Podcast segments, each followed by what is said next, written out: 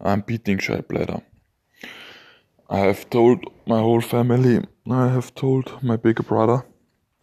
Oh, he's yeah. I've told my big brother, little big brother. I have told my mom, my dad. I have told the doctor, and I have told several other people. And I'm training. I'm training daily right now, doing the desensibilization training with my dad and also with my brother basically what I what I um, can recommend you. Just put yourself in the situations, be in a situation and be in a situation and stand as long as possible, as long as possible.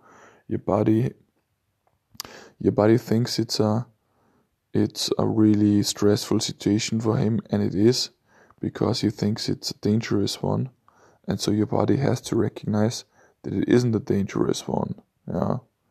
And to my mind the only way is like to get like in a situation where your body feels like it is dangerous and then actually tell him by waiting in the situation that it isn't.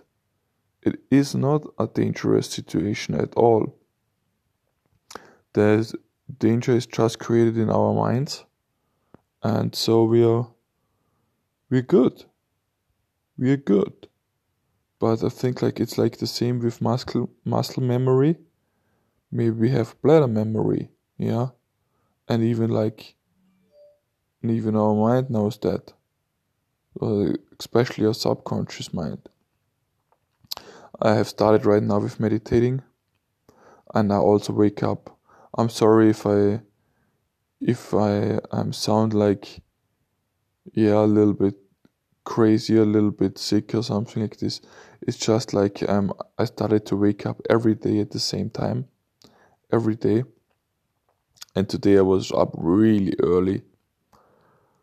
And I could that can I also recommend you pick your time and wake up every day constantly, every fucking day, on every day, even on the weekends, because your body has to has to get used to that time that you're waking up at that time and it's the same with the with the shy bladder.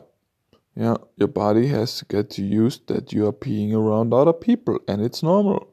So put yourself in a situation as often as possible, and be there, be there the whole time.